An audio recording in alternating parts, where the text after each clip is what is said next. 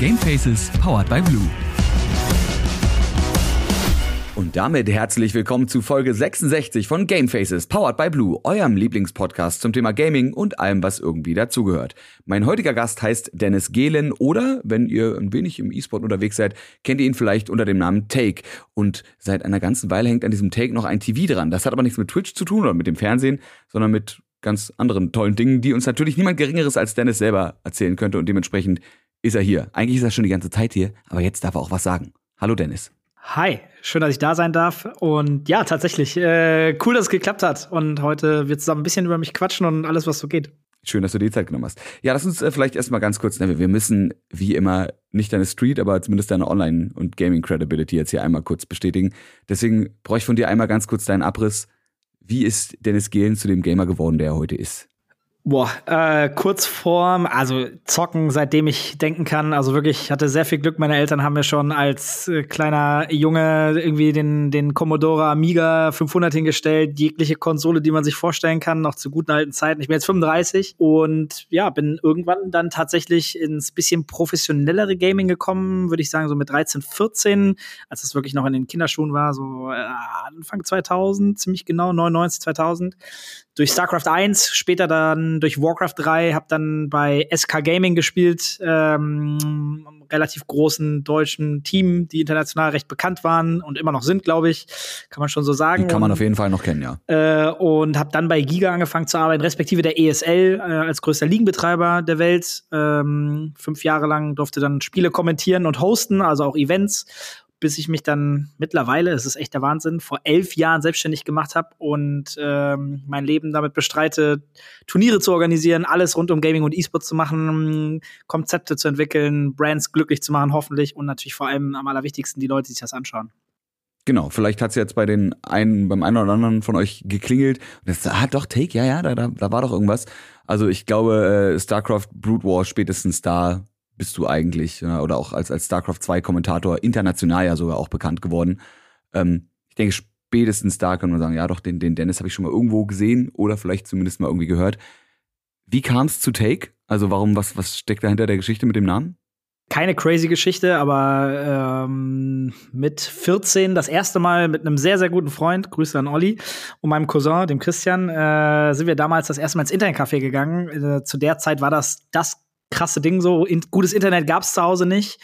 Und äh, irgendwie in das coolste Intercafé bei uns in die Stadt gegangen mit 40, 50 Plätzen und eine Runde StarCraft 1 und boah, damals Counter-Strike war das 1.5 oder so, glaube ich, vielleicht auch noch früher, äh, gespielt. Und äh, mein Cousin hat dann gesagt, hey, lass uns einen coolen Nickname überlegen. Und er dann so, ich heiße Drake On und warum nennst du dich nicht Take Off? Und ja, ich da mit meinen 14 Jahren, glaube ich, ähm, alles, was mein Cousin sagt, ist immer cool und richtig, nehme ich. Und ja, daraus entstand dann erstmal Take Off am Anfang und äh, nach relativ kurzer Zeit habe ich es dann ein bisschen abgekürzt, äh, war dann ein bisschen cooler, weil es nur noch Take war. Ja, und dadurch ist die Geschichte eigentlich tatsächlich entstanden. Ich muss jetzt direkt mal googeln, ob es einen E-Sportler mit dem Namen Taken geben würde, weil das wäre ja gerade so in der, in der deutschen CS-Szene, ne, wenn dein Name jetzt Take ist und dann hängt man so dieses klassische große N ran. ja, ja. Das haben wir heutzutage noch. Ich meine, in, in, äh, in CSGO gibt's immer noch Tapsen zum Beispiel, ne, der, glaube ich, aktuell bei Big spielt, bin mir gar nicht mehr sicher. Der ja auch, also Tapse wahrscheinlich und dann einfach dieses typische, ja. oder noch ein Don davor oder sowas. ich glaube, ich glaube, einen, einen Taken mit einem großen N hinten gibt's, glaube ich, so nicht. Nee, ich glaube auch nicht ich finde es auch sehr beeindruckend oder glücklich für mich, dass kein anderer mehr irgendwann äh, bekannteres mehr irgendwann den Take-Nickname benutzt hat. Ich weiß noch, als ich, weiß ich nicht, so mit 16 oder so gab es noch einen anderen Take, aber der hat dann irgendwann einfach entweder aufgehört oder überlegt, dass es vielleicht irgendwie cooler ist, einen anderen Nickname zu nehmen. Bin ich recht glücklich drüber. Ja, ansonsten musst du dich halt umbenennen in One Take, weil du bist quasi Nummer eins, ja, der, der OG, der OG-Take. Oder das N hinten dran steht für Nummer eins. Es sind so viele Möglichkeiten. Ich weiß Warte, nicht, jetzt musst du, jetzt musst du mir kurz beantworten. Hast du das hm? One-Take einfach nur gerade gesagt, weil dir das durch den Kopf gegangen ist oder weil du gesehen hast, dass ich tatsächlich das One-Take als Brand mal gebaut habe? Nee, das, das schoss mir gerade durch den Kopf. Ach krass. Also als ich in Corona-Phasen, in der ersten Corona-Welle, habe ich tatsächlich mal wieder so vier, fünf Monate gestreamt und ähm, einer unserer Designer hatte mir dann sozusagen ein kleines Rebranding gegeben für meinen Stream und das hieß dann One-Take. Auch gut. Ja. Bin ich, bin ich Fan von. Nee, das, aber da siehst du Great Minds, ja. Die, die thinken auf jeden Fall alike. Absolut. Ein guter um, Designer, kann ich sagen. Ist so. Vielleicht, vielleicht muss ich mit dem mal irgendwie eintrinken gehen und wir stellen fest, wir sind eigentlich lang verschollene Zwillinge. oder sowas. Oder sowas ähnliches. Oder irgendwie so die, die beiden Hälften menschlich, die zusammengehören. Wir wissen es nicht, vielleicht finden wir es dann irgendwann raus. Ähm, ja, du bist, äh, wie gesagt, du warst Kommentator, du hast selber auch so ein bisschen professionell gespielt, ne? Warst Teammanager bei SK und warst dann auch unter anderem eben bei Giga TV. Was hast du bei Giga gemacht? Hauptsächlich tatsächlich auch äh, moderiert. Äh, bei mit 2006 gab es ja dann äh, einen anteiligen Kauf der ESL von Giga. Ähm, und dann Giga 2 als reines E-Sport-Produkt. Und ich hatte halt das Glück, schon 2003, glaube ich, war es das erste Mal, bei Giga als Gast zu sein äh, und die ganzen alten äh, Giga-Leute kennenlernen zu dürfen, unabhängig von der ESL. Und ähm, hatte dann direkt ein Angebot bekommen, als Giga 2 sozusagen rauskam und war schon bei Giga 1 damals bei Giga Games als Gast relativ häufig und durfte dann bei Giga 2 den E-Sport-Part machen und bei Giga 1 halt immer wieder als Gast mit auftreten oder dann halt auch als Angestellter später und super viel Erfahrung als Moderator und Kommentator sammeln. Später dann auch als Bühnenmoderator äh, bei den ja teilweise Intel Extreme Masters, den ganzen deutschen Veranstaltungen, was extrem cool war, auch bei den ganzen alten Messeveranstaltungen, vor allem Cebit, Games Convention noch. Äh, und Damals in Leipzig, ja. Exakt, ja, und, und äh, früher gab es auch noch die, wie hieß die nochmal, die U, ich weiß gar nicht, ob es die noch gibt, ehrlich gesagt. Oh. Ähm, ja, nee, ich glaube nicht, aber ja, vor ein also, paar Jahren gab es die in Berlin auf jeden Fall noch. ja, genau, und halt auf den alten Veranstaltungen und äh, habe dann später angefangen, tatsächlich aber im Hintergrund auch Turniere zu organisieren äh, im E-Sport und, und dann selbst dann auch zu moderieren und zu kommentieren und auch mit den Partnern direkt zu sprechen, was auch tatsächlich unfassbar viel Spaß gemacht, weil ich gerne vor der Kamera war, aber auch hinter der Kamera gerne Sachen organisiert habe.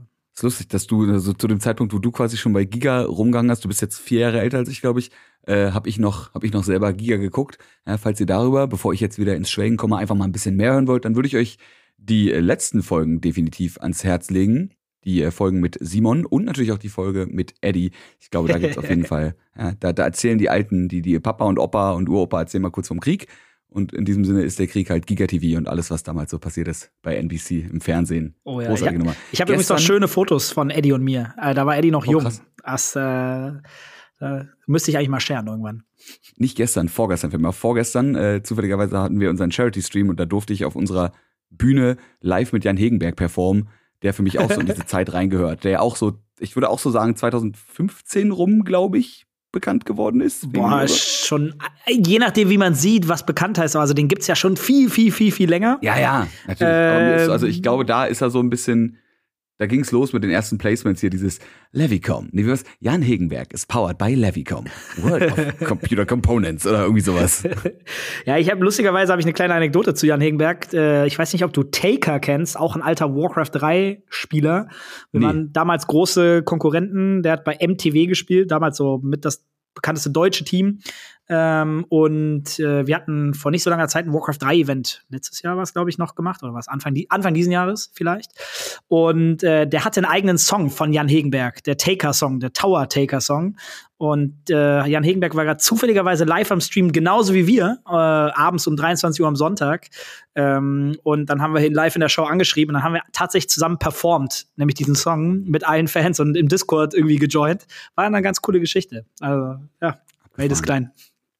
Ja, damals, ne, damals konnte man auch noch Songs über eigene, äh, über einzelne Personen machen. Ich sag noch Holly.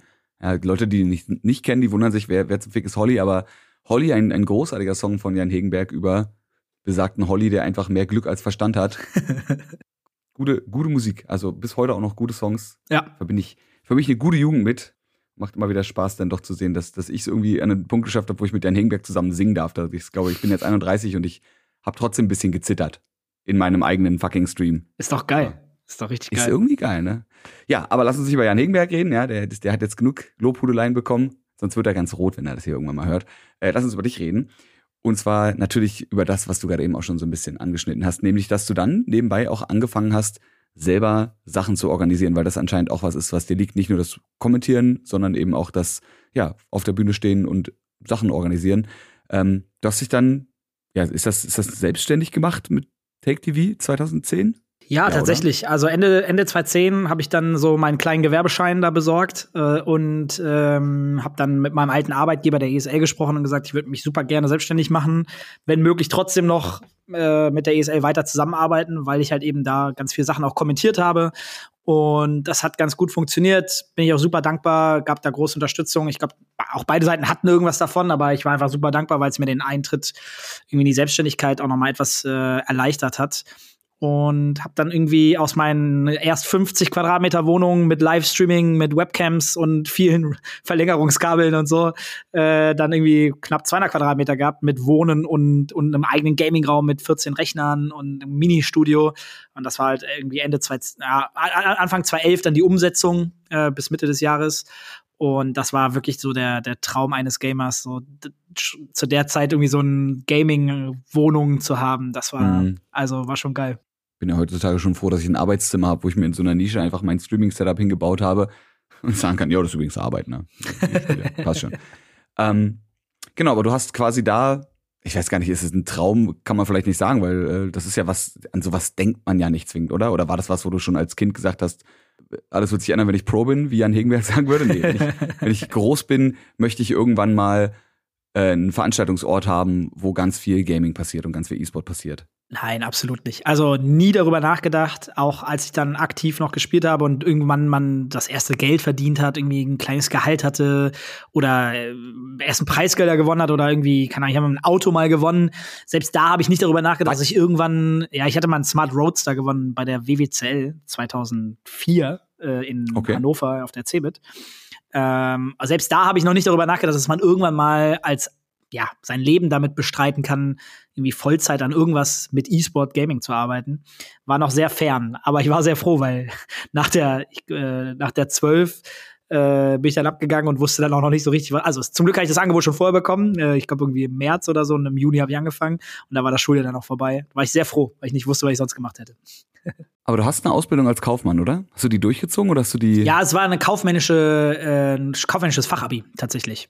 Ah, okay. Ähm, so fing das dann an und dann habe ich ein Volontariat bei Giga gemacht. Ne? Das ist eigentlich das einzig offizielle neben dem neben der Schule, äh, was ich sozusagen habe. Wobei fairerweise möchte ich dazu sagen, ich habe von Giga nie mein Volontariat ausgestellt bekommen. Ähm, also ich habe keinen Zettel in der Hand. Ja? Also äh, äh, zum Glück, zum Glück habe ich es irgendwie geschafft, noch halbwegs selbstständig zu werden, weil wenn jetzt jemand von mir irgendwie eine Bewerbungsunterlage haben möchte mit dem Volontariat, habe ich nichts in der Hand.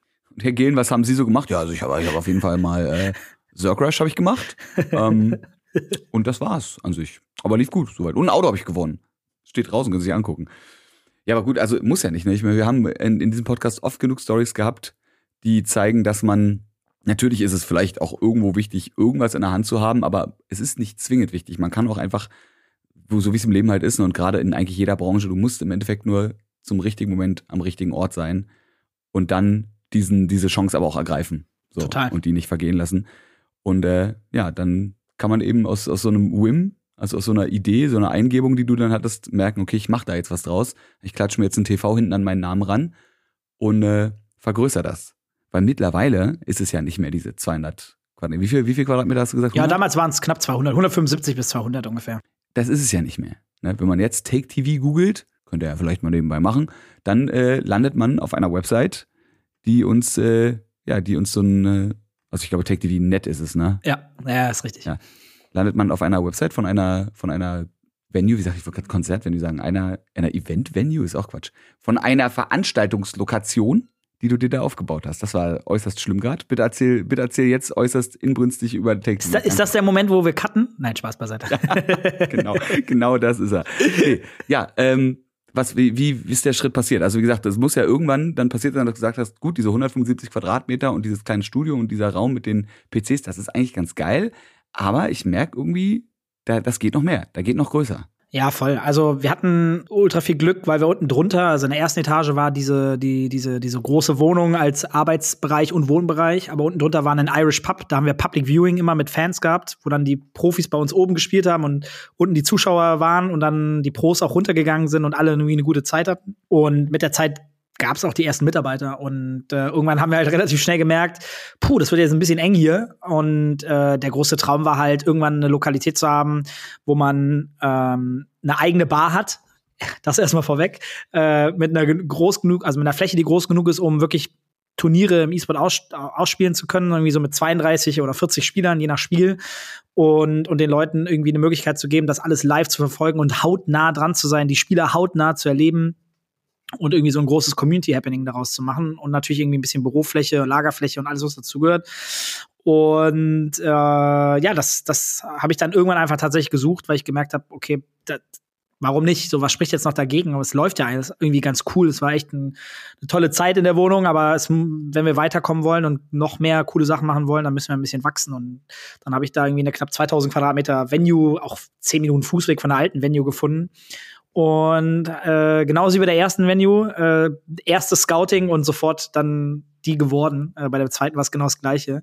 Ähm, also echt viel Glück gehabt. Und ähm, ja, und dann haben wir angefangen, das umzubauen. Das war übrigens äh, pff, irgendwie sieben, acht, neun Monate Kernsanierung mit allem. Das hat wenig Spaß. Das hat teilweise Spaß gemacht, weil irgendwie 100 Leute aus der Community mitgeholfen haben. Das war so ein richtiges Community äh, Projekt. Äh, kein Geld gefühlt und unfassbar mhm. viele Hände, äh, hat in, aus der Perspektive unfassbar viel Spaß gemacht, aber noch nie so viel Bürokratie in meinem Leben kennengelernt ähm, und gemerkt, was so in diesem Staat einfach los ist. Also war toll. Ich glaube, im, Frü im, im Osten früher hat man das Subotnik genannt, ja. Wenn sich quasi die Community, äh, Community, die Community zusammengetan hat und was Schönes gebaut hat, an dem dann alle teilhaben können. Ja, ja, das war schon so, ist echt es, cool. So ist es, ist sie auch. Außer dass es im Westen ist, glaube ich, ne? Krefeld ja. ist ja. Ja, ja, es ist. Kref Krefeld ist ja Westdeutschland. Fast schon holländische Grenze tatsächlich. Gibt, gibt schon ein anderes Land. Aber gibt's ja eh alles nicht mehr. Also dementsprechend habe ich ja gar nicht mehr mitgekriegt und du ja auch nur noch in, in nee, Kinderschule. Nee, ach, Quatsch, überhaupt. gar nicht. Ja, ja. Ja, und jetzt hast du da eine 2000 Quadratmeter große Gaming-Butze zu stehen, die ja eigentlich auch wirklich alles bietet. Also, wenn ich mich recht erinnere, ich war tatsächlich erst einmal da zu Friendly Fire 2, damals war das, glaube ich, was ja bei mhm. euch stattgefunden hat. Und äh, meine, meine Erinnerung ist nur, es ist ein sehr, sehr, wie sagt man, tiefes Gebäude, nach hinten tief rein. Mhm. Ins, ja, ja, ja, geht Gebäude. tief. Ja. Das ist ein schön, schön Eingangsbereich. Äh, man zieht seine Schuhe aus, zieht sich ein paar Hausschlappen an. Ich weiß nicht, ob es immer noch so ist. Ist nicht mehr so, aber ja, war früher so. Das war meine ich, großartige Idee. Jeder muss Stoppersocken anziehen. Ja, oder Schlappen. Super. Machen wir bei uns im Proberaum auch nicht anders. Das ist einfach so ein bisschen das Gefühl, aber gut, dann gibt es nicht mehr. Aber man kommt halt rein, man hat so diese Area, zieht seine Schuhe aus, kommt also quasi erstmal an und dann hast du links direkt, glaube ich, erstmal eine große Bar.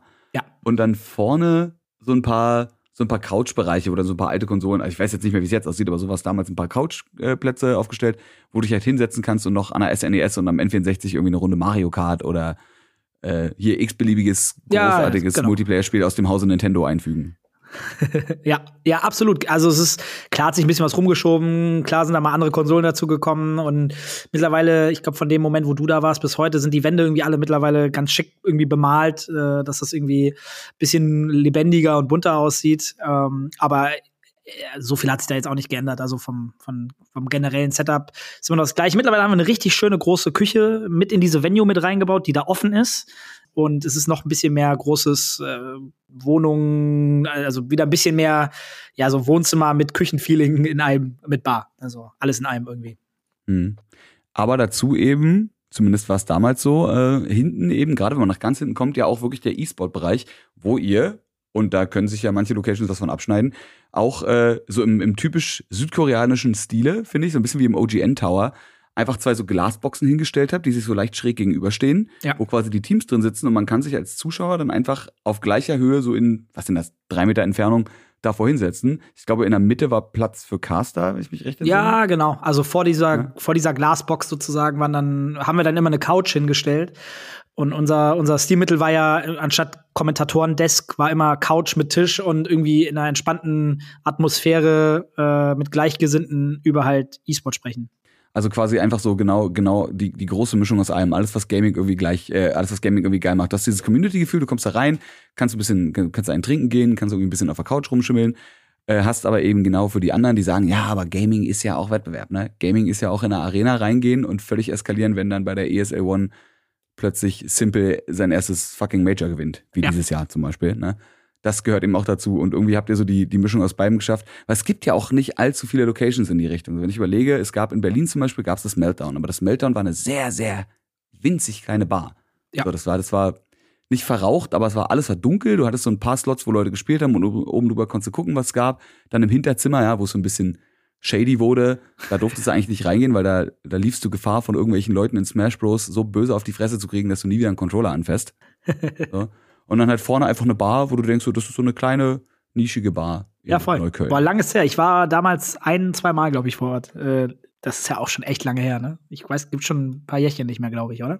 Ich, nee, das müsste eigentlich, äh, ich weiß gar nicht, zwei Jahre, drei Jahre oder sowas. Ja, und dann hast du im, am anderen Ende des Spektrums quasi, so hast du zum Beispiel das Level in Berlin, wo wir den äh, Geschäftsführer Dorian ja auch in der zweiten Folge dieses Podcasts, glaube ich, hier hatten, äh, der das ganze Ding halt in, in die, in die, wirklich in das komplette Gegenteil aufgezogen hat und da ein riesen Ding hingeklatscht hat an die Friedrichstraße, also auch so eine Ja. komplett zentrale Location und alles auf, auf High Class und auf, auf so Rockstar aufgebaut mit einem riesigen Würfel in der Mitte, wo du Veranstaltungen hast mit einem Kino drumherum äh, und einem so, und ihr seid irgendwie so genau in der Mitte irgendwie angesiedelt. So, ihr habt so dieses gemütliche Feeling auf der einen Seite und auf der anderen Seite aber trotzdem dieses Professional E-Sport-Feeling.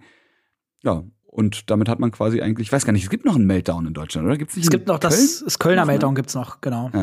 Da, ich ich hab's da noch nie hingeschafft. Wie ist denn das eigentlich?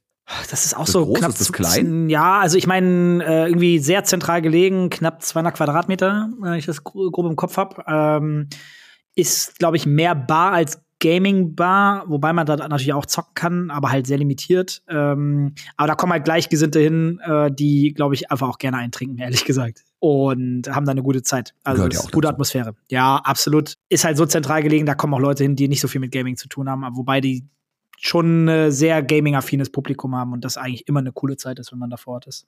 Wie ist es bei euch so? Habt ihr Laufpublikum, die reinkommen und sagen so, oh, was, was ist hier so alles so hell und so laut? Also jetzt im letzten Jahr vielleicht nicht so viel, aber probiert ihr mit, mit Take TV auch natürlich irgendwo Leute mit abzuholen, die nicht mit Gaming haben? Oder, also jetzt nicht im Sinne von, dass ihr sagt, ihr seid jetzt voll elitär und ihr wollt keine Nicht-Gamer haben, Ja, ja. aber man kann ja schon sagen, ne, man, man baut das schon bewusst so auf, dass sich, dass sich jemand, der Nerd ist, ja, da Ja. wirklich richtig wohlfühlt, weil er merkt, ich bin hier eigentlich fast nur unter Gleichgesinnten ähm, und brauche brauch hier keine Angst in Anführungszeichen haben, dass hier jemand ist, der mich als, als, ja, als Nerd oder als was weiß ich was abstempelt, weil ich eben Videospiele spiele.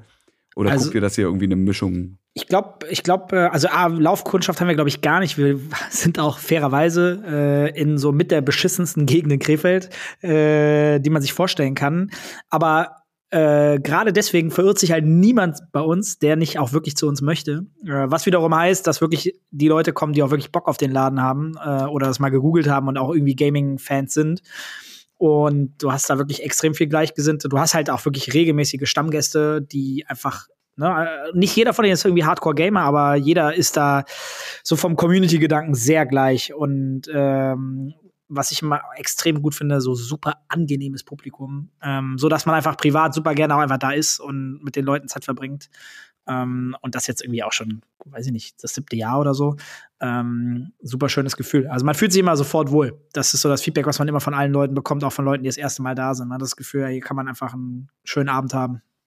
Also ich muss sagen, obwohl es sehr laut war zu Friendly Fire 2, aber das ist ja nicht der Location geschuldet, sondern eher den, den Gestalten, die da, die da rumrennen und sich plötzlich aus dem Nichts die Haare abrasieren oder sich Kuchen ins Gesicht schmeißen. Grüße gehen raus an die ganze Crew übrigens. Ja, das, ich fand's, ich fand's, also ich habe mich da wohl gefühlt. Wie würdest du sagen, hat sich der Laden so über die letzten Jahre verändert? Also hast du, hast du irgendwas, wo du sagst, so das war ein Schritt, den mussten wir gehen oder den sind wir gegangen, der war sehr gut oder da gab es Dinge, wo du meinst, die waren eher suboptimal und die konnte man ausbügeln?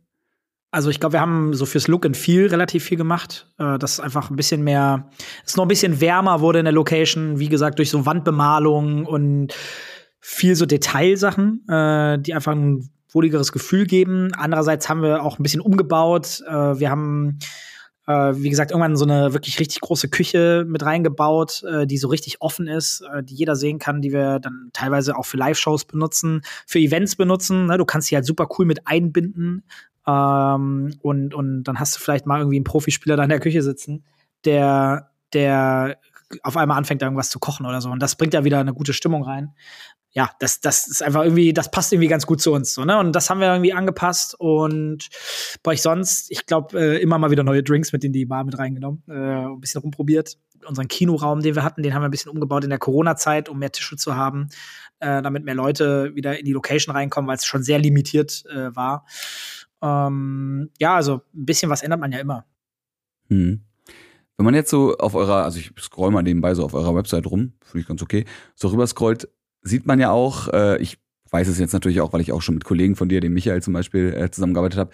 Ihr seid ja eben bei Take TV mittlerweile nicht nur, also vor allem ne, ihr muss ja mal davon reden, dass es ja ein gigantisches Team ist, also wenn man auf, auf eure Who We Are Page geht und da runter scrollt, das hört ja gar nicht mehr auf mit den Leuten, die da arbeiten. Ja, ihr bietet eben nicht nur diese Location an, im Sinne von, du bist Gast, komm her, genieß das, trink was, spiel was und am Ende gehst nach Hause und bist happy. Sondern, wenn man nicht so durchscrollt, ne, ihr habt Live Broadcast Production, du bist als E-Sport Consultant hier ange, angeschrieben. Studio Rental macht natürlich Sinn, ne, wenn ihr die Locations habt. Und dann geht's aber weiter, Bootcamps, Digital Media Creation. Also sehr breit aufgestellt. War das so ein Ding, was für dich auch von Anfang an klar war, dass du sagst, okay, ich habe jetzt diese Location und an sich möchte ich hier, ich möchte hier E-Sports machen und ich möchte, dass sich Leute wohlfühlen, aber ich will da auch schon was Größeres draus machen oder ist das auch irgendwie was, wo du sagst, nee, das ist einfach so passiert? Also forciert überhaupt gar nicht, auch gerade. Nee, nee, passiert, passiert, nicht forciert. Achso, passiert. Ähm, also es ist, es ist schon so ein bisschen Eigenleben, hat es auf jeden Fall genommen, respektive war ich mal ein großer Fan davon, äh, die Dinge zu tun, auf die man Lust hat und an denen man Spaß hat. Ne? Und ähm, irgendwann nehmen, nehmen manche Dinge auch so ein bisschen Eigenleben. Ne? Man, wenn man irgendwie in einem Projekt einen guten Job macht, dann kriegt man auf einmal eine Anfrage für ein anderes Projekt und so entwickeln sich Dinge manchmal schneller, als man denkt. Äh, mittlerweile sind wir ja auch noch in Köln mit der Location, dem Experience. Ich weiß nicht, ob du das kennst, aber ist so mhm. Riesenlocation. Da sind wir ja auch die Lead-Agentur und haben da auch unsere eigene Fläche und betreuen das halt komplett äh, von A bis Z. Äh, das ist ja für uns so irgendwie so auch nochmal der nächste Step gewesen. Ähm, ja, und dann nimmt das irgendwann so ein bisschen Eigenlauf. Ne? Und äh, klar muss man dann ab einer gewissen Größe auch ein bisschen strukturieren und auch mal fokussieren, welche Sachen man intensiver macht und welche nicht. Und das hat sich bei uns relativ klar herausgestellt. Vor allen Dingen Produktion ist ein ganz großes Thema und Event äh, in einem. Ja, aber es kommen immer wieder links und rechts ein paar Dinge dazu, die man vorher nicht gedacht hätte. Also wir haben jetzt vor, ich weiß nicht, Forsa 5 kam ja vor kurzem raus. Wir haben halt den, den Clip dazu gedreht mit allem drum und dran. Da haben wir halt einen fucking Helikopter gemietet, der den Jeep äh, geflogen hat und, und da irgendwie einen, einen Commercial draus gebaut. Äh, hätte ich jetzt ehrlich gesagt vor ein paar Jahren auch nicht gedacht, dass wir das machen. Ähm, und das ist halt super cool. Ne? Also da kommen halt auch mal irgendwie ein paar andere Sachen, mit denen man einfach nicht gerechnet hätte. Das ist ja das Schöne an diesem Job in dieser Unterhaltungsbranche irgendwie. Ne? Man, man hat eine grobe Idee, was man macht, aber eigentlich hat man noch überhaupt gar keine Idee, was man macht. Und es kann jederzeit irgendwas passieren und dann kommt, wie gesagt, auch einfach mal plötzlich so ein Helikopter vorbei und droppt irgendwo irgendwas ab. Das ist voll krass, ja. Voll. Du bist ja, du bist ja Gründer und CEO von der ganzen Kiste. Mhm. Ähm, und dementsprechend ja, hast du ja auch wahrscheinlich überall so deine Finger so ein bisschen mit drin. Gibt es Bereiche, wo du sagst, an denen bist du besonders gerne oder Bereiche, also das ist so eine Triple-Frage, Bereiche, an denen du besonders gerne arbeitest, Bereiche, wo du sagst, da würdest du eigentlich gern mehr rein, ähm, hast aber gar nicht die Zeit für und Bereiche, wo du sagst, da bist du ganz froh, dass du die nicht machen musst, weil die dir einfach nicht liegen. Ja, ähm, also je größer es wird, desto weniger macht man ja selbst operativ. Das ist etwas, was irgendwann zwangsläufig passiert, einfach weil man irgendwie die Verantwortung für alle hat und dann mehr strategisch irgendwie lenken muss und, und schauen muss, dass das ganze Konstrukt funktioniert und alle irgendwie möglichst happy sind. Ähm, du machst viel mehr Papierkram, was absolut etwas ist, was mir nicht liegt. Äh, also anders, ich habe auf gar keinen Fall Bock drauf. Äh, dafür habe ich äh, zum Glück den Nisa, äh, ganz liebe Grüße, der das Tagesgeschäft operativ leitet bei uns im Unternehmen und äh, so viel abfedert, wie es wie es nur möglich ist. Aber am Ende landen die Sachen immer bei mir und ich muss sie unterschreiben. Äh, das ist echt eine Menge. Äh, das unterschätzt man dann tatsächlich. Ähm, vor allem, wenn man viel Vertragswesen hat, was man sich auch mal durchlesen muss ähm, dann beschäftigt man sich auf einmal mit solchen Sachen. Das sind vielleicht die Sachen, die mir nicht so viel Spaß machen, ähm, die aber trotzdem gemacht werden müssen. Man lernt natürlich trotzdem auch viel dabei. Dadurch fällt aber weg, dass früher habe ich super viel Projektmanagement gemacht und einfach kreative Ideen überlegt und wie kann man eine coole Show machen. Das ist halt, ich gebe immer noch Feedback, aber ich bin nicht mehr voll involviert, sondern ich bin eher so, ja, ab und zu äh, gebe ich Impulse, äh, würde ich eher sagen. Und die Leute arbeiten das dann aus und, und versuchen es dann irgendwie für sich umzusetzen, wie sie glauben, dass es auch am meisten Sinn macht. Was halt auch schön ist, ne? dass man sieht, dass Leute sich da immer weiterentwickeln mhm. und auch eigene Ideen umsetzen. Und ja, was halt fast gar nicht mehr passiert, dass ich vor der Kamera bin, also super selten. Äh, angefangen habe ich ja mit sieben Tage die Woche, jahrelang vor der Kamera. Äh, das ist natürlich jetzt irgendwie fast komplett abhanden gekommen. Also halt nur noch kleine ähm, Ausnahmen, sage ich mal, dass ich mal irgendwie in der Moderation bin äh, oder mal live streame. Ähm, das immer mal wieder gibt so, so, so Events wie den ein Home Story Cup in StarCraft 2. Da bin ich mal wieder vor der Kamera. Das macht dann auch mega Bock. Ist dann ein bisschen wie Urlaub tatsächlich. Also fühlt sich wirklich jedes Mal wie Urlaub an. Äh, das vermisse ich schon ein bisschen, wobei ich nicht wüsste, ob ich das noch jeden Tag so machen würde wie früher. Das also ich, ich, ist schon anstrengend, sieben Tage die Woche. Ähm, hatte ich dann in der Corona-Zeit, als ich selber mal wieder gestreamt habe, echt gemerkt. Ähm, da habe ich aber auch ein bisschen übertrieben. Jeden, sieben Tage die Woche, zwölf Stunden am Tag. Ähm, weiß ich nicht, ob das so geil war. Äh, also hat Spaß gemacht, aber war schon sehr anstrengend. Ja, und sonst operativ weniger drin zu sein, ist halt schon ein Unterschied, weil es einfach Spaß macht, auch was zu schaffen und zu wissen, dass man da selbst sehr stark äh, mit beteiligt war. Ne? Und auf der anderen mhm. Seite ist es halt schön zu sehen, dass Leute wachsen und man ein Team aufbaut und das immer mehr eigenständig arbeitet. Das wiederum ist echt schön zu sehen, das war früher halt eben nicht so.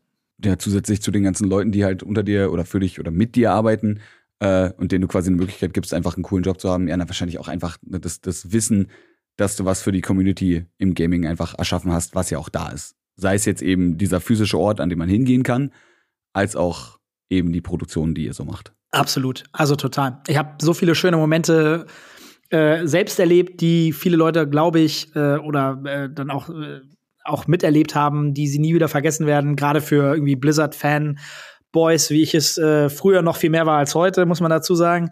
Aber äh, zu den guten Jahren ähm, irgendwie, ja, einfach ein paar coole Momente, die halt unvergesslich sind, ne? wo wir Events gemacht haben, wo dann irgendwie der Gründer von Blizzard oder der Gründer von Twitch irgendwie zum Event privat vorbeikommen. Das sind halt so Sachen, die vergisst man halt einfach nicht, weil man selber Fan irgendwie von diesen Menschen mhm. äh, teilweise äh, ist und war. Ähm, das ist halt schon richtig cool. Ne? Hast du eine, eine Favorite-Erinnerung oder hast du, hast du so einen Event, wo du sagst, das war nicht mal zwingend vielleicht das, das Beste, sondern einfach, dass du sagst, so, das ist so das, das Größte, was dir am ehesten in Erinnerung bleiben wird.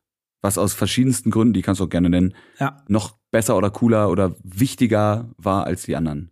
Es gibt auf jeden Fall so ein paar Milestones, die ich nie vergessen werde. Also einmal das erste Event in dieser 200 Quadratmeter Wohnung. Das war der Home Story Cup 3. Äh, das erste Mal äh, so ein Event umzusetzen, 32 Spieler aus aller Welt mit meinen Ressourcen, die ich so hatte und mit viel Unterstützung von richtig coolen Leuten ähm, und das auf die Beine zu stellen, na, das war 2011 und ein Event auf die Beine zu stellen, das halt zu der Zeit halt mit den Ressourcen heute gar nicht mehr denkbar wäre, dass das möglich ist. Und das haben ja damals, 2011 war ja so Livestreaming schon da, es war noch sehr frisch, da war Twitch noch gar nicht da, es war noch Justin TV. Und trotzdem irgendwie, ich glaube, so 40.000, 50.000 Zuschauer irgendwie zu haben, das war halt unglaublich. Also konnte man halt irgendwie noch gar nicht so richtig greifen. Ähm, da war ich richtig also ich war aufgelöst und super happy, als es vorbei war. Einfach zu merken, da geht der Druck weg, weil man sich selber unfassbar viel Druck gemacht hat, dass das jetzt irgendwie klappen muss. Ähm, dann das Zehner-Event, da haben wir uns einen Club gemietet, äh, so ein Großraumdiskothek, haben da das Event gemacht und Spieler aus Südkorea und USA und Südafrika und sonst wo eingeladen äh, und haben da richtig eine geile Sause rausgemacht. Auch wieder mit einem viel zu kleinen Team und viel zu vielen Leuten, die geholfen haben und wirklich bis ans absolute Limit, also so gar nicht schlafen fast und ein Stündchen maximal und dann weitermachen. Ähm, und jetzt zuletzt, kurz vor Corona, äh, was, ähm, eben, ich weiß nicht, ob du das Tropical Island kennst. Das kenne ich, das ist ja gar nicht so weit weg von Berlin. Ja. Für die, die es nicht kennen, vielleicht zur kurzen Erklärung, da steht südlich von Berlin, steht mitten in der Pampa so ein riesengroßer so eine riesengroße Glaskuppel. Ja. Und wenn man da reingeht, ist da, wie der Name eventuell schon so ein bisschen suggeriert, Tropical Island drin. Also ein bisschen Strand, ja, ein paar Palmen, da kann man auch in einem Zelt schlafen und also es ist quasi eine, was ist das ja, eine Badespaß-Urlaubsanlage. Ja, voll. Die gerade um diese Jahreszeit umso krasser ist, wenn man, ne, man kommt aus dem grauen, tristen Brandenburg und dann bist du da drin und auf einmal bist du unter Palmen. Ja, und, und da haben wir dann tatsächlich unser, unser bis dato größtes Event live gemacht. Wir haben einfach diesen Laden gemietet und äh, haben dann alle Spieler aus aller Welt eingeladen, super viele Gäste eingeladen. Also wir hatten super viele Fans vor Ort und haben da wirklich so die StarCraft Creme de la Creme vor Ort gehabt, wie auch zum Beispiel Mike Moheim, äh, eine, oder der Hauptgründer von Blizzard, äh, den Kevin Lin, den Gründer von Twitch, ähm, der Tobias Lüttke, Gründer von Shopify, hat da irgendwie live zugeschaut, live donated, hat dann irgendwie noch einen Mitarbeiter vorbeigeschickt, irgendwie aus Kanada, spontan. Das war, ist komplett eskaliert, war halt ein unfassbar nerdiges, geiles Event und äh, alle Mitarbeiter und alle, die daran mitgewirkt haben, waren unglaublich fertig, aber auch unglaublich stolz und haben irgendwie so das Erlebnis ihres Lebens gefühlt gehabt, so aus dem Gaming-Perspektive. Ähm, ja, also hätte ich halt nie gedacht, dass das mal so passiert, aber äh, war, war schon echt ein cooles Erlebnis. Ähm, ja, und wer macht irgendwie aus einem Wellness-Ort irgendwie ein Gaming-Event? Ne? also waren halt alle nur mit Box, also mit so Schwimmhose oben ohne mehr oder weniger unterwegs und haben halt da nur ein Turnier irgendwie für 50.000 Dollar gespielt. War schon ganz nice. cool. Ja, aber muss man auch mal. Ich, ich denke auch gerade dran, das hast du, hast du nicht so oft klar, hast du mittlerweile, wenn dann irgendwie mal Finals von irgendwo was stattfinden, sieht man ja schon, dass die, die Firmen, die diese Finals ausrichten, sei es eben Blizzard, sei es ein Riot, auch drauf legen, das Ganze auch so ein bisschen prestigebehafteter darzustellen. Also ich muss jetzt zum Beispiel an die letzten Overwatch League äh, Matches denken, die ja auf Hawaii stattgefunden haben. Und das ist natürlich auch schon ein bisschen geil, wenn du, wenn du deine Talents dann da Voll. einlegst. Ne? Gut, als wenn für mich als Zuschauer, ich denke mir so, wäre ich jetzt auch gern da, aber es ist schon irgendwie eine Ansage. Und wenn man eben nicht nach Hawaii fliegen kann, dann bietet man sich eben das Tropical Island in Deutschland. Das ist ja. ja quasi eigentlich das Gleiche. Same, same, bloß nicht auf einer Insel, sondern mitten in Brandenburg. Aber eigentlich ist es auch unser 51. Bundesland. Obwohl wir, unser, nee, unser 17. Schön. 17. Ja. Geografie. Läuft. Grüße gehen raus an Herrn Kirschbaum, der war gut. So, ähm. Lass uns äh, kurz mal über, über potenzielle Zukunft reden.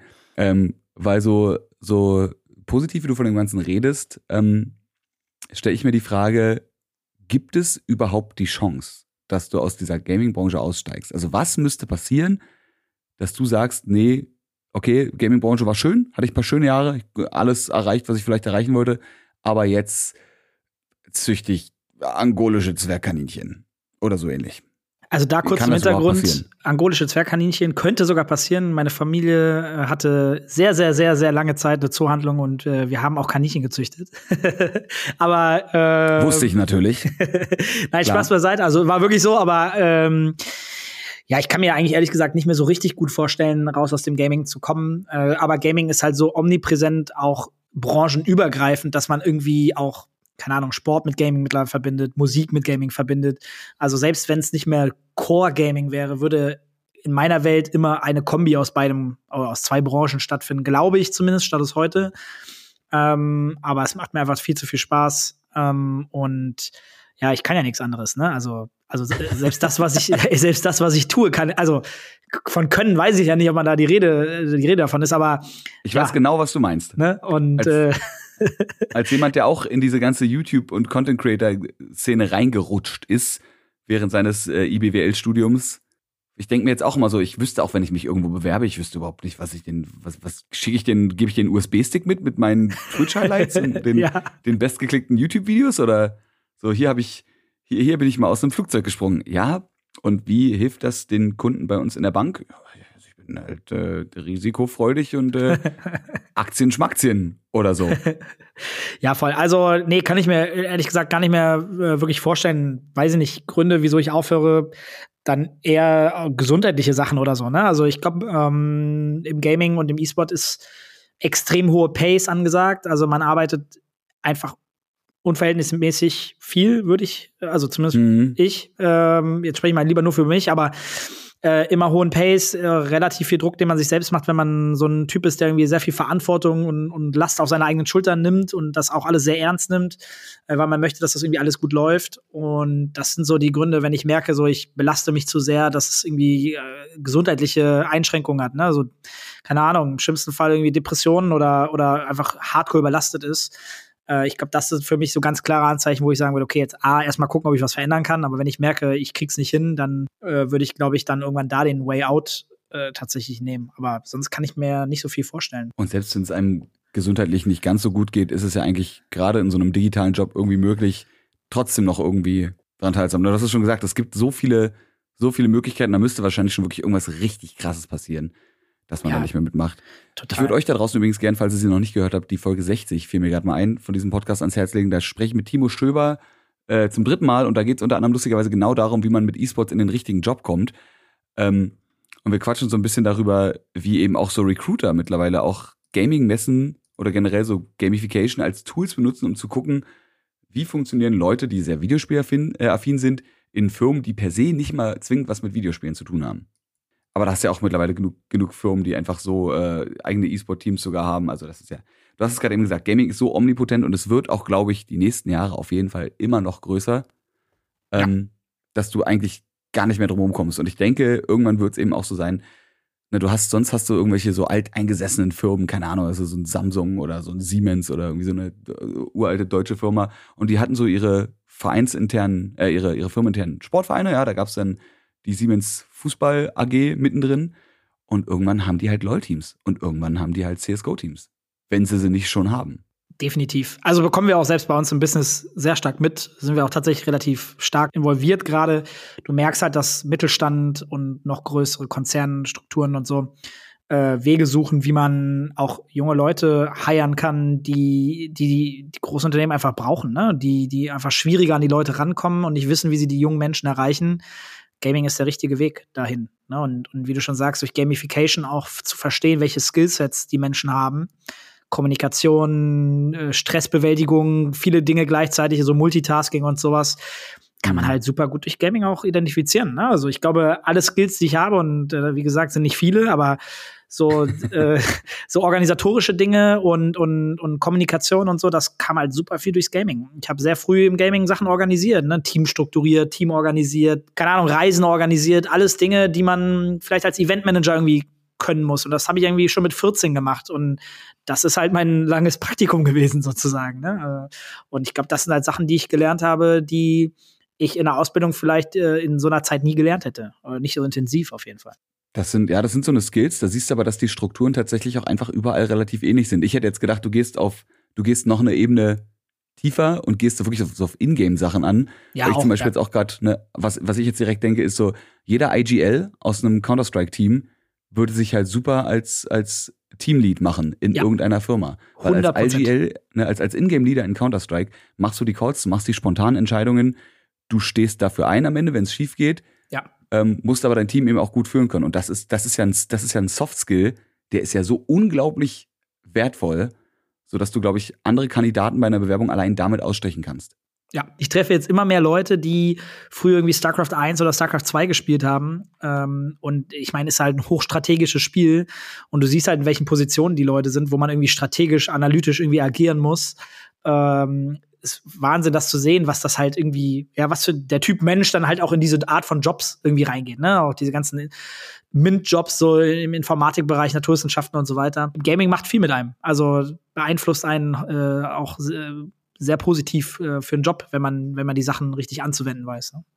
Ich bin immer noch dafür, dass irgendwer mal eine Doktorarbeit schreibt, falls es die noch nicht gibt, wo man einfach mal gucken kann, welcher Gaming-Typ, natürlich kann man das nicht so ne, per se und auf alle anwendbar sagen, aber was ein Gaming-Typ über dich aussagt. Weil ich zum Beispiel weiß einfach von mir, äh, ich habe früher, natürlich habe ich auch mal ein paar RTS gespielt, war ein bisschen, bisschen Command Conquer oder so, wenn man Bock hatte, aber immer nur so vor mich hingedaddelt und nie drüber nachgedacht. Auch ein Pokémon zum Beispiel, was ja hochkomplex ist wenn man jetzt mal, ne? Klar ist Pokémon ein Kinderspiel.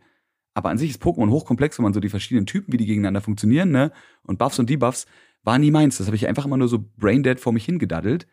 Und so Micro- und Makromanagement in StarCraft kann ich nicht. Das ist einfach ein Skill, den kann ich nicht. Ich bin Mensch, ich spiele schnelle Shooter gerne, spiele gerne Arena-Shooter, weil ich schnell adapten kann auf eine andere Situation. So. Und das ist halt ne, ich finde, allein von da könnte man theoretisch schon ein menschliches Profil jetzt von mir anfertigen oder eben auch von dem anderen Menschen, um zu sagen, gut, okay, die Skills hast du nicht, die könntest du theoretisch ausbauen oder auch nicht.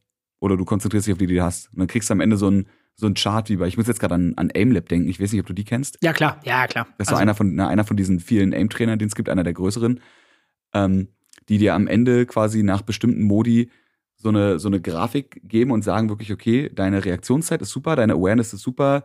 Wenn du nach rechts aimst, bist du gut, wenn du nach links aimst, bist du scheiße. Und das quasi in Ingame-Verständnis übersetzt, dann weiter übersetzt auf real-life anwendbare Soft Skills. Ich glaube, da ist noch ein Markt, der ist noch so, so unerforscht. Es sei denn, es gibt jetzt schon zehn Doktorarbeiten und ich weiß aber nichts. Aber ich glaube nicht. Ich glaube, der Markt ist tatsächlich noch unerforscht, aber es, es bewegt sich langsam ein bisschen was. Ich hatte einen Business Talk vor nicht so langer Zeit mit dem, äh, Tobias. Äh, schöne Grüße der an der Uni, ich will jetzt nichts falsch sagen, Siegen, glaube ich, äh, äh, doziert und, und genau in dem Bereich tatsächlich und auch forscht. Unter anderem auch, ja. Ja, und dort der auch forscht. Ja und das war auch eins der Themen tatsächlich. Ne? Wie kann man Gamification und was sagen denn gewisse Skills über Fertigkeiten aus? Wenn ich es richtig verstanden habe, sind die ja da auch tatsächlich schon so äh, in den ersten Schritten dran. Und das ist ja auch mega cool zu sehen, wie man dann auch Talente und, und zukünftige Mitarbeiter findet, die das richtige Skillset haben anhand von, von Gaming. Und da siehst du mal, das, jetzt, jetzt sind wir schon bei einem Bereich, wo wir von, von Wissenschaft reden. Ich meine, es gibt ja. auch, wir hatten ja auch im Podcast auch schon Sportwissenschaftler, also wirklich eine richtige amtliche Sportwissenschaftler, die schon seit Ewigkeiten in diesem Feld unterwegs sind, die jetzt einfach sagen, yo, neben dem ganzen traditionellen Sport gucke ich mir jetzt an, was geht eigentlich in E-Sport ab. Ja. So. Dann geht natürlich wieder die ganze Debatte, die will ich jetzt gar nicht aufmachen. Ist E-Sport Sport? Muss E-Sport überhaupt Sport sein? Oder kann man einfach sagen, das ist groß genug? Haben wir schon oft genug diskutiert hier im Podcast. Ähm, Aber allein, um noch mal kurz zu sagen, das gibt es eben auch. So, da gibt es dann eben Leute, die sind schon in ihren 50er, 60er Jahren und da könnte man ja eigentlich denken, nö, die sind schon set, so, die sind in ihrem Ding da. Und selbst die sagen, nee, das ist so ein riesengroßes, interessantes Thema, dass ich jetzt, obwohl ich eigentlich schon voll, voll gefestigt bin in meinem Wissen und in meiner, in meiner Branche oder meiner Schiene, dass ich mir das jetzt eben einfach auch noch angucke. Weil natürlich auch die Rückschlüsse, die man dann auf den traditionellen Sport spielen kann und sich das, das befruchtet sich alles gegenseitig. Das ist ja das Geile daran. Absolut. Also kann ich einfach nur äh, confirm, definitiv. Hast du eigentlich noch Zeit zum Zocken privat? Ja, tatsächlich. Also mittlerweile habe ich mir einfach wieder die Zeit genommen, weil das ist halt mein Hobby und damit bin ich überhaupt an diesen Job gekommen. Und das habe ich zwischenzeitlich ein bisschen verloren. Auch da wieder, ne, ich kann nicht viel, aber davon ganz viel. Und das war beim Zocken genauso. Also ich bin äh, eigentlich nur gut geworden, weil ich extrem viel gespielt habe. Klar gehört da äh, viel Disziplin und sowas mit dazu. Hab dann aber irgendwann halt einfach sehr, sehr, sehr viel gearbeitet ähm, und äh, das Gaming so ein bisschen vernachlässigt. Und mittlerweile spiele ich fast eigentlich wieder jeden Tag nahezu. Und wenn es halt mal nur für eine Stunde ist, äh, entweder Strategiespiele oder momentan Valorant. Ist auch ein Strategiespiel. Mehr oder weniger. Und also, ich sag mal, je, je, höher das Level ist. Ja. ja ich glaube, so in, den, in, in Bronze 3 vielleicht nicht. Ja, da ist es, das nennt man dann Clown Fiesta. Ja. Aber ist auch okay. ist doch schön. So, spiel, so spielt man quasi in einem Spiel, spielen Leute trotzdem noch fünf verschiedene Spiele. Ja, stimmt. Das stimmt. Und es macht mega Bock und es war mir einfach wichtig, dass ich mir irgendwie wieder ein bisschen treuer werde, was so das Gaming angeht und habe jetzt irgendwie für Anfang Januar irgendwie mal ein Bootcamp bei mir zu Hause geplant, weil ich habe ja so einen schönen Gaming-Keller äh, und dann wollen wir mit fünf Jungs dann mal irgendwie fünf Tage einfach mal zocken. Ähm, und ja, ich muss sagen, damit, darauf freue ich mich am meisten, so über das ganze Jahr hinweg, ne, dass man sowas dann mal macht. Also nächstes Jahr dann äh, Reykjavik Masters. Ja, ja definitiv. Valorant also ne, mit, mit Dennis mit meinem, Take gehen. Ich sag mal so, äh, von meinem Gold 3 bin ich jetzt äh, gerade abgestiegen in Silber 3. Ich äh, äh, es läuft nicht gut momentan. Äh, also ich starte dann teilweise auch sehr spät, dann irgendwie so um halb elf mein erstes Spiel und äh, so treffe ich dann auch. Äh, habe ich dann gemerkt, die letzte, also es war jetzt so die in sieben Tagen habe ich glaube ich drei Ranks verloren. Äh, weil in letzter Zeit irgendwie relativ spät erst zum Zocken komme, habe ich das Gefühl und äh, dann todmüde noch unbedingt spielen möchte. Ich, keine gute Idee, kann ich dir nur sagen. Ähm du, äh, ich, ich, ich fühle das. Ich mache das tatsächlich. Die letzten drei Wochen habe ich auch so ein bisschen gefühlt senile Bettflucht. ähm, Nee, und, und spiel halt einfach abends und äh, natürlich, du bist müde, triffst nichts, die anderen Leute sind auch müde. Eigentlich hat auch keiner mehr Bock um die Uhrzeit. Das äh, führt natürlich dazu, dass man dann auch ne, gerade die auf die etwas toxischeren Gestalten trifft. Puh, und, äh, aber man will halt auch nicht aufhören. Ne? Es ist, ich denke mir dann auch so, nee, aber ich habe jetzt gerade Zeit zu spielen. Wenn ich jetzt nicht ja. spiele, dann komme ich vielleicht wann anders nicht dazu. Und Voll. dann macht man's. Und wenn man dafür eben mit Elo bezahlen muss, dann Ouch, ist das eben der Preis. Ja, ja ich hatte mal so eine trotzdem free to play. Ja, ich hatte mal so eine Regel, äh, nicht mit einer Niederlage ins Bett zu gehen. Habe ich, jetzt, hab ich jetzt auch mit aufgehört. Äh, ist nicht der, ja, nicht der dann, Sinn und Zweck. Aber dann, dann gewinnst du eins und denkst du so, na, aber jetzt, jetzt könnte ich auch die ganze Elo, die ich verloren habe, auch wieder zurückkriegen, ne? Ja, nee, ja. nee, irgendwie nicht. Eins, eins in den Chat, wer das auch kennt. ja. Oh Gott, oh Gott. Ja, aber, aber hilft ja nichts. Aber ich finde es gut, dass du äh, für dich selber auch entschieden hast, zu sagen, so, nee, ich, ich also ich finde es auch einfach nur legit quasi sozusagen so. Man muss auch mal zocken, weil das gehört dazu. Es ist das, was dich im Endeffekt ja auch, also ein bisschen Dankbarkeit auch, ne? Das ja. ist das, was dich im Endeffekt dahin gebracht hat. Und es jetzt komplett zu verlieren, sieht man oft genug auch in der Szene, dass Leute so ein bisschen die ihre, ihre Wurzeln vergessen oder dass auch generell in Firmen Leute eingestellt werden, die an sich gar nichts mit der Gaming-Szene zu tun haben. Und da merkst du dann aber auch so, dass das funktioniert aber nicht. Ja, mega uncool. Da gehen, also da gehen Firmen dann zugrunde. Ja. Ich, ich gucke jetzt niemanden an, aber es gibt ja einige Firmen, die ihre, ja, ihre, ihre Roots vergonnen haben und äh, dementsprechend jetzt nur noch, nur noch Scheiße fressen auf Social Media. Ja, voll. Und das, und, ne, das ist halt genau das, was du sagst. So. Also ich meine, das sind unsere Roots und ich meine, es gab einen guten Grund, wieso wir äh, viel gespielt haben. Nicht, weil wir mussten oder wir damit Geld verdient haben, sondern weil wir Spaß dran haben. Und äh, fühle ich mich auch einfach wieder wie ein, wie ein kleiner Junge so, ne? Wenn ich zocken kann, dann bin ich in meinem Element und merke so, ey, das ist eigentlich das, was ich so einfach so unfassbar geil finde. Und dass man immer wieder mit anderen Kollegen darüber sprechen, so, ja, wir verdienen unser Geld mit Computerspielen. Das haben wir heute noch irgendwie beim Essen irgendwie darüber kurz gesprochen und dann so kurz gelächelt, so, ja, geil. Schon, schon ein bisschen Glück gehabt, so, ne? Äh, hätte auch was anderes sein können. Ähm, und deswegen darf man das, glaube ich, niemals vergessen. Und äh, also ich meine, wie geil ist das, dass, dass man Hobby zum Beruf machen kann, ne? Und das auch wirklich ehrlich sagen kann. Ähm, hm. da, dazu gehört, wie du vorhin schon gesagt hast, auch viel Glück und Timing und all diese ganzen Geschichten. Und äh, deswegen sollte man auch nach irgendwie mal nach zwei, drei harten Wochen nicht anfangen, irgendwie rumzuweinen, dass da jetzt irgendwie alles so anstrengend ist und man so viel arbeiten muss. Äh, jeder darf ruhig mal meckern, aber am Ende sollte man nie vergessen, woher man kommt und äh, wie dankbar man eigentlich sein darf, dass man genau das machen darf. So, ne? Lustig, ich habe äh, über dieses, dieses Glück und Timing äh, gestern mit meiner Freundin geredet, weil ich auch dann drüber geredet habe, wie es so bei mir war, so mit meiner Entwicklung. Also wir haben einfach generell ein bisschen gequatscht. Und da dachte ich mir auch so, es gibt ja immer Leute, die dir vorwerfen, so, ja, da bist du halt lucky irgendwo reingerutscht. Und dann dachte ich mir so, also ja, es gibt, ne, natürlich kann, gibt es auch Leute, die fangen irgendwo an und haben am Anfang sofort Glück. Aber im Endeffekt ist es einfach so, je länger du an einer Sache dran bleibst, umso rein statistisch gesehen höher ist natürlich die Chance, dass du irgendwann mal zum richtigen Moment am richtigen Zeitpunkt bist. Klar, kannst du auch direkt beim ersten Mal schon einen Treffer landen, aber ne, wenn wir jetzt mal mathematisch Statistik gesehen, irgendwann müsste es ja theoretisch passieren. So, und dementsprechend, ja. wenn man es wirklich will, ist dranbleiben eigentlich die einzige Option. Ähm, ne, Networken gehört natürlich auch dazu, deswegen ist ja Networken einfach so, so wichtig, weil man ja. eben dadurch dann doch zufälligerweise doch auf einem Parkplatz von einem Event der richtigen Person auf den Schuh tritt, um dann danach einen Job zu haben. Ach, total. Also, ich, ich weiß ich nicht. Ich sehe schon, wie die Leute jetzt auf der Gamescom anrennen und mir einfach die Füße kaputt treten werden. Ja, ich glaube, ich glaub, mir war immer so das Wichtigste, das, das predige ich auch bis heute noch. Mach einfach einen guten Job, äh, gib nicht zu schnell auf, äh, glaub auch an dich, ne? Und, und irgendwann kommt auch irgendwann, ich sag mal, der Lohn. Und der Lohn muss nicht immer nur Geld sein, aber ich glaube, dass Geld halt durch gute Arbeit zwangsweise irgendwann kommt. Äh, egal in welchem Bereich du arbeitest, wenn du irgendwann es schaffst, irgendwie einen guten Job für dich zu machen und damit zufrieden bist, werden Leute das auch wahrnehmen. Und dadurch öffnen sich auch Türen. Und klar gehört auch ein bisschen Glück dazu, an, an der richtigen Ecke die richtige Person kennenzulernen, aber irgendwann spricht sich das von alleine rum, dass, dass du irgendwas gut kannst, was auch immer das ist. Mhm. Ähm, und da einfach den Glauben zu haben und, und weiter dran zu arbeiten. Ähm, mal geht's schneller, mal geht's langsamer. Nicht immer ist alles gerecht, aber ähm, ich glaube, wichtig ist, dass man dann zufrieden mit, ist mit dem, was man selber tut ähm, und das auch ausstrahlt. Das ist, ich finde das gerade so lustig, dass gerade zwei Leute in einem Zeitraum von 24 Stunden unabhängig voneinander exakt den gleichen Satz gesagt haben. Nämlich das mit dem, mach, mach den Job gut und das spricht, irgendwann kommt das rum. Das kommt aber den Leuten an. Leute sehen das ja, wenn du einen guten Job machst. Ja. Das ist ja auch nicht zwingend so, dass du irgendwann sagst, du wirst so berühmt, dass die Leute nicht an dir vorbeikommen. Das ist die eine Nummer. Aber nee, irgendwann kommt das rum. So. Das merken sich ja Leute, weil es gibt, es gibt genug Leute, die machen einen Scheißjob. So. Ja. Und sind trotzdem in Positionen, wo sie nicht hingehören.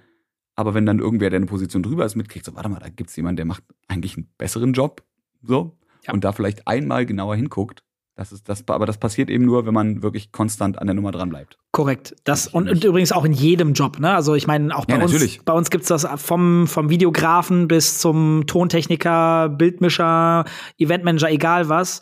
Am Ende des Tages, wenn du einen guten Job machst, erleichterst du den Job für andere oft und und das wird halt immer wahrgenommen. Und das ist ja das, was jeder möchte. So entspanntes Arbeiten und wenn alle einen guten Job machen, macht's jedem mehr Spaß und und das das Ergebnis ist besser. So ich denke gerade so an die Jobs in so Firmen, wie jetzt auch bei dir zum Beispiel, die per se ja nicht mal was mit dem Inhalt zu tun haben. Weil ich meine, ihr habt ja zum Beispiel auch jemanden, der Finances macht bei euch. Ja. Ne?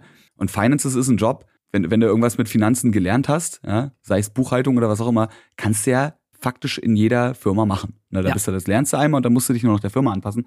Aber trotzdem gibt es ja einen Grund, warum bei euch in den Finances jetzt zum Beispiel ein Jan Hesen sitzt und ja. nicht, weiß ich nicht, WoW, WoW seit Tag 1 übrigens. Der hat alles, was es, äh, was es gibt, hat, besitzt dieser Mann. Siehst du? Und weil er so, und das ist auch so ein Ding, natürlich ist es ein Hobby, aber der ist halt so intensiv in diesem Spiel drin, dass das irgendwie, ich weiß nicht, hast du eine Story, wie du zu dem gefunden hast, oder ist das so ein. Tatsächlich, also die Story ist jetzt äh, nicht irgendwie durch Hardcore, durch Gaming entstanden, ähm, aber er war halt schon immer Core-Gamer und ähm, unser Vermieter der jetzigen Location äh, hat damals gesagt, ey, ich habe hier einen guten Kumpel, der ist halt so ein krasser Gamer und ein mega Typ, äh, macht einen mega Job, bin ich fest von überzeugt. Und mit dem musst du mal reden. Äh, ich glaube, ihr beiden würdet euch gut verstehen. Ja, ich glaube, sieben Jahre jetzt. Siehst du, aber das ist es. Da hat irgendwer gesagt, der macht einen guten Job. Natürlich ist jetzt eine, auch ein bisschen Mundpropaganda, aber Ja. wenn er den nicht machen würde, warum sollte er das sagen? Gut, jetzt ist er vielleicht mit dem befreundet, aber ihr wisst genau, was ich meine. So. Ja. Nee, und, Und war halt auch die Wahrheit und ich war von Tag eins an überzeugt. Ne? Also ich habe den durch die Feuerprobe geschickt. Nach vier Tagen habe ich gesagt, boah, du hast es durchgehalten, das finde ich so krass. Äh, ich würde mich freuen, wenn du weiter bei uns arbeitest. Was kannst du erzählen, was diese Feuerprobe war? Ja, ja, ja, hast du absolut. Einfach Wir uns- hatten- unsortiert alle Akten auf den Tisch geknallt und meinst so, Nee, also lustigerweise, lustigerweise, als der bei uns angefangen hat, war gar nicht klar, dass der bei uns irgendwann die Buchhaltung macht, sondern es war so, hey, der ist super der Gaming-Fan und das ist ein fähiger Typ. Äh, vielleicht findest du einen Job für den. Der hat in einer Agentur gearbeitet und der hatte da keinen Bock mehr drauf und dann, ja, vorgestellt und dann habe ich gesagt, hey, was hältst du davon? Wir haben jetzt hier dieses Event in so einem großen Club, wo wir ein Gaming-Event machen. Ich brauche einfach Unterstützung, helfende Hände, jemand, der, der Verantwortung übernehmen kann und Sachen mitorganisiert und er kannte mich nicht, er hat einfach gesagt, weißt du was, okay, wieso nicht? Äh, hat das gemacht, hat einen mega Job gemacht, bis auf eine Sache, ähm, einen mega Job gemacht, alle haben den hart gefeiert, äh, mega zuverlässig, Vollgas gegeben und äh, das Einzige, was er nicht gut gemacht hat, ich, es gibt so kleine Red Bull Chips, ähm, also sind so kleine Coins gewesen und für jeden Coin hat man einen Red Bull for free, for free bekommen und er dachte irgendwie, ja, die kann ich an alle rausgeben und äh, hat dann irgendwie, keine Ahnung, 1000 Chips oder so rausgegeben, einfach an, an Gäste und er hat das irgendwie falsch verstanden. Er- Also es sollte an ausgewählte Leute, respektive Oh, an. Leute, die so, so kleine äh, Minigames gewinnen, die dürfen dann einen so einen Chip geben. Und er hat den Leuten teilweise so, hier, nimm mal 50 Stück und so, ist ja alles for free. Ja, da haben alle ein bisschen doof geguckt, auch die Red Buller und jeder, der dabei war. Äh, zum Glück ist das schon sehr lange her. Also so ein weißes Gesicht habe ich übrigens noch nie gesehen. Ne? Als ich dann, also als ihm bewusst wurde, dass das jetzt nicht der beste Move aller Zeiten war und er so überlegt hat, was habe ich denn jetzt hier gerade ausgegeben? Es waren halt war original, die Leute sind, das war so wie so ein, so ein Getümmel. Alle Leute auf einmal so unruhig gewesen in dieser Venue, weil die alle gemerkt haben, ich kriege ja alles gerade umsonst, ich kriege ja alles gerade umsonst. Die sind zu den Bars gerannt, die Leute, und so, ich hätte gern 10 Red Bulls. Das war schon ganz lustig. ach du Scheiße. Aber geil. Aber Ja, ja, äh, nie vergessen. Ähm, aber ja, und, und krass tatsächlich, ne? Also nicht gelernter Buchhalter und mittlerweile ohne diesen Mann wäre mein Leben ruiniert. Der hat alle meine Finanzen im Griff, äh, des Unternehmens und privat äh, kategor- kategorisiert alles. Also der Mann total organisiert, strukturiert, das Gegenteil von mir. Ähm, habe ihm vor kurzem noch mal gesagt, ey, es ist eigentlich zu krass. Ich sag dir viel zu selten Danke, äh, denn ich wüsste gar nicht, was ich auch nicht machen würde, äh, wenn der morgen weg wäre. Ähm, ja, mega gut. Das ist auch so ein bisschen das, das Schöne an dem, an dem, an dieser, an dieser ganzen Gaming-Branche. Natürlich, die wird immer professioneller, aber es ist alles immer noch, muss man sagen, in den Kinderschuhen. Also generell diese Content-Branche, dass man eben auch einfach irgendwas machen kann. Ich muss gerade an, an zwei Sachen denken. Also A muss ich gerade dran denken, ich habe letztens äh, gelernt, nicht gelernt, herausgefunden klingt, ich habe letztens gehört, dass meine Ex-Freundin, die ja auch äh, YouTube-Content macht, einfach ihre beste Freundin als ihre Managerin eingestellt hat.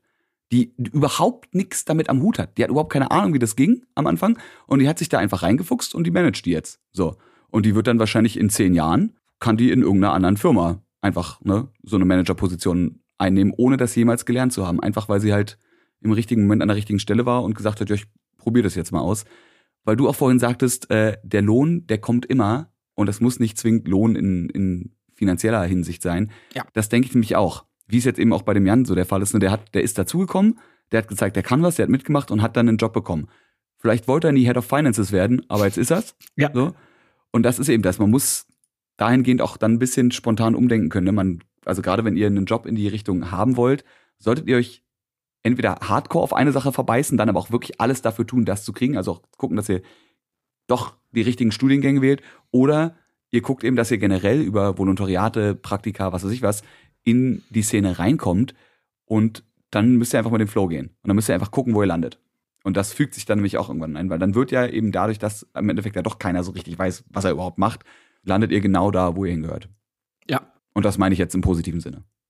So, Ja, total. Also ich als, als Unternehmer und als derjenige, der sich immer noch irgendwie jedes Personalgespräch hat, heute erst, war das heute? Gestern. Äh, sehr gutes Personalgespräch mit einem zukünftigen Mitarbeiter. Ähm, wenn jemand wirklich Bock hat, ja, merkt man das. Und selbst wenn man noch keine Erfahrung hat und bereit ist, irgendwie zu lernen und, und zu zeigen, dass man gewillt ist, hat man im Gaming noch so viele offene Türen. Ähm, das ist in wenigen Branchen so möglich, äh, aus meiner Sicht. Aber, und das ist das Schöne daran, gleichzeitig auch die Chance, relativ, also meine Wahrnehmung zumindest, relativ schnell aufzusteigen äh, in dem, was man tut und extrem viel zu lernen und sich auch weiterzuentwickeln, auch finanziell, wenn man, wenn man einfach Bock hat und bereit ist, äh, Gas zu geben. So. Das kann auf jeden Fall sehr schnell gehen. Dafür würde ich euch zum Beispiel, jetzt muss ich gerade mal durchscrollen, Folge 7, ist eine, ist eine, heute ist eine gute Referenzfolge, ja, Folge 7 ähm, ans Herz legen mit Sabrina, die die äh, Player-Managerin der ESL ist und da sich auch quasi einfach super schnell hochgearbeitet hat und jetzt eine, eine Fixgröße bei der ESL ist, ohne die es da auch, glaube ich, gar nicht gehen würde. Ja, auch so eine, auch so eine schöne irgendwie mal machen Story und dann voll durchgestartet, weil hat einfach super funktioniert. So, ich glaube, das sind genau die beiden Wege, wie es geht. Entweder du bist halt vor der Crack auf irgendeinem Gebiet und bist halt so krass, dass die Leute sagen, oh, wir brauchen unbedingt, wir brauchen dich, weil dein, dein Twitter-Game ist so on fire, du bist jetzt unser Social Media Manager. Oder du rutscht halt irgendwie in die Szene rein, natürlich mit Commitment, weil du willst das ja, und guckst dann einfach, was geht. Und ja. nimmst das einfach mit. Und musst dann den Willen haben und je mehr Willen du hast, umso höher kommst du. Oder du sagst, ich bin auch hier in der Stelle zufrieden. Da muss ja nicht jeder der nächste CEO von irgendwas werden. Korrekt. Muss ja auch nicht. Man kann ja auch, wenn man sagt, so nicht, fühle mich in meiner Product Manager Stelle oder Talent oder was auch immer, fühle ich mich wohl, dann ey, ist doch geil. Dann habt das doch, dann habt das doch noch schneller geschafft, ja. Dann habt ihr, müsst ihr nicht noch zehn Jahre weiter hasseln, sondern seid schon nach dreien da, wo ihr hin wollt. Und notfalls in 20 Jahren, keine Ahnung, was es dann gibt, wie Gaming dann aussieht, ob es die Erde überhaupt noch gibt, wer weiß es schon. Ja. Das kann sich ja eh alles verändern. Da sagst du was. Wann gibt es Take TV 2, ist die Frage zum Beispiel.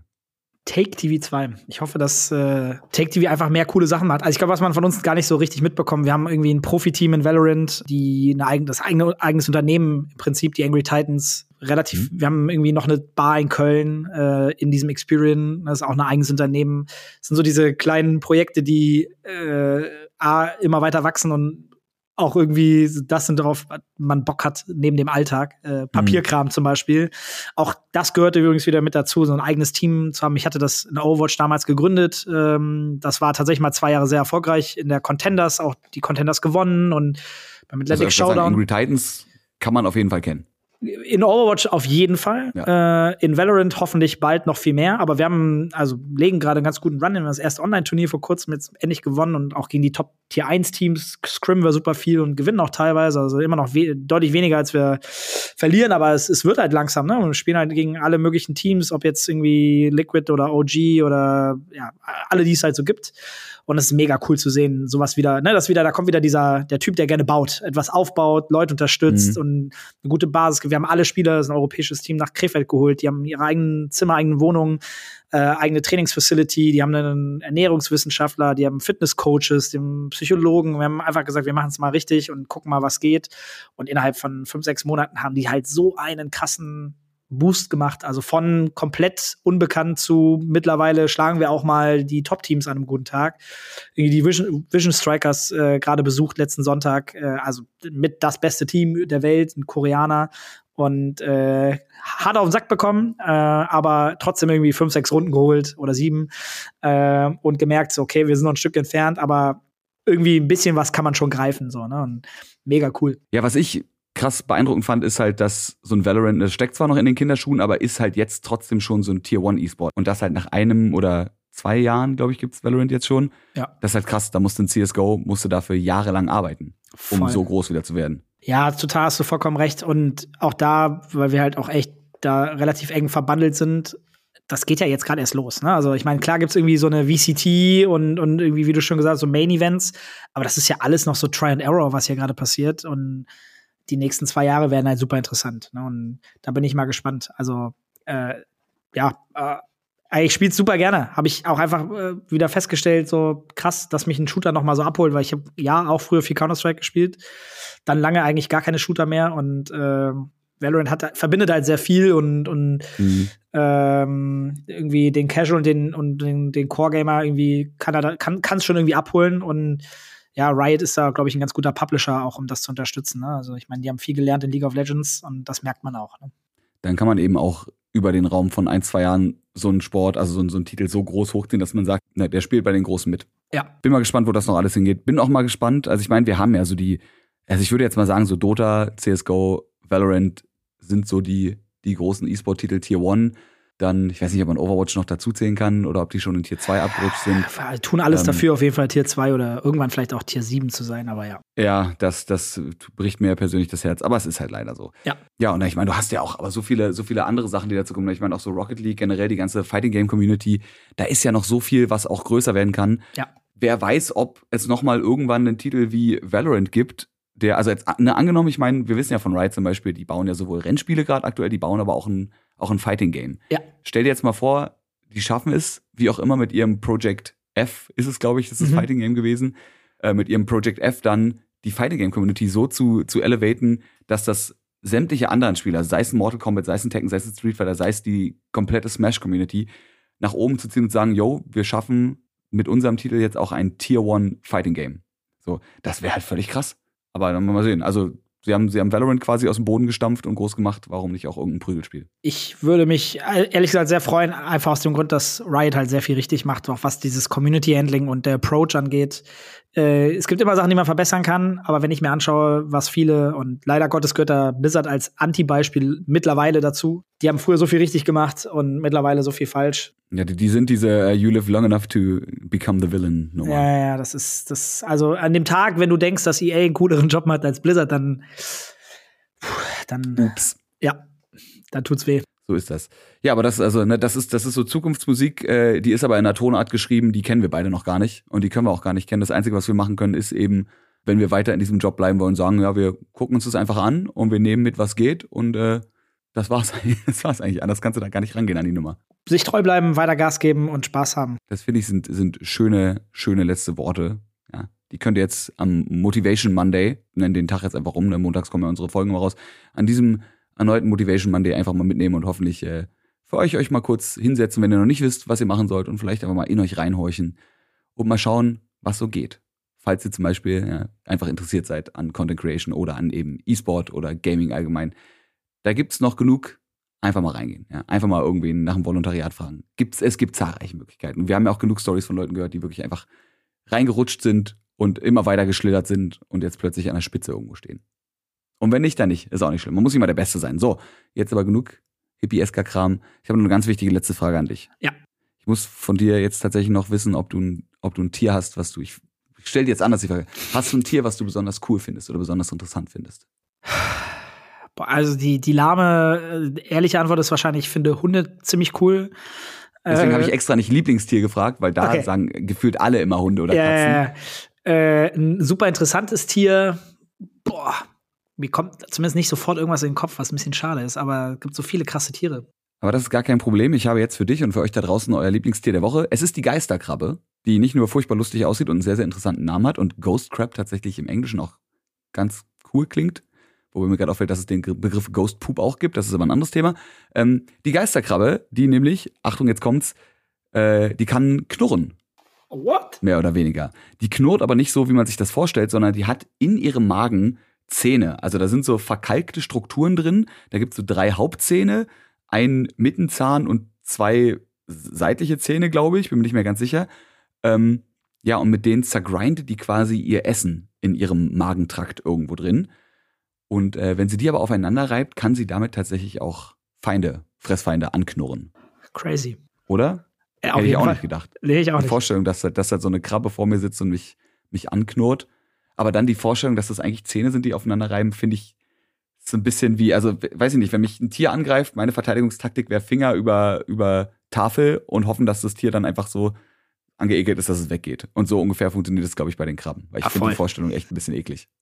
Ja, und mit dieser ekligen Vorstellung, nachdem ihr erst motiviert wurdet, habe ich euch jetzt noch ein bisschen angeekelt. Ja, Achterbahn der Gefühle. Anders kennen wir es nicht von diesem Podcast. Würde ich euch in die Woche entlassen oder in den Tag, in dem ihr euch gerade befindet. Und Dennis auch ähm, in alle Projekte, die dich so in der Zukunft erwarten. Ich glaube, wir werden uns bestimmt hoffentlich auch noch mal irgendwie öfter über den Weg rennen. Ein paar Mal irgendwie ist es ja doch schon so halb passiert und wenn es Ja. nur in digitaler Form war. Aber da, ja, da geht noch was. Gaming wird immer größer und ich glaube, da gibt's auch eine, eine Dennis Gehlen und Max Krüger Übereinkunftsgelegenheit irgendwann mal. Wir kriegen das hin. Würde ich mich sehr freuen. Dann ja, Dennis, vielen, vielen Dank, dass du dabei warst, dass du dir die Zeit genommen hast, uns hier mal ein paar Einblicke in deinen Werdegang und natürlich auch vor allem in äh, dein Baby Take TV zu geben.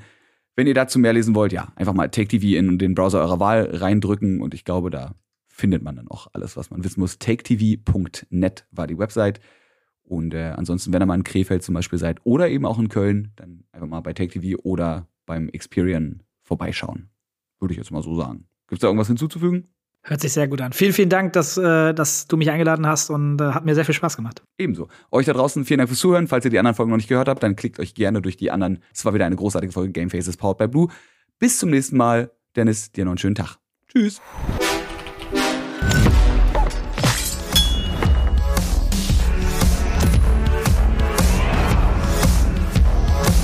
Game Faces Powered by Blue.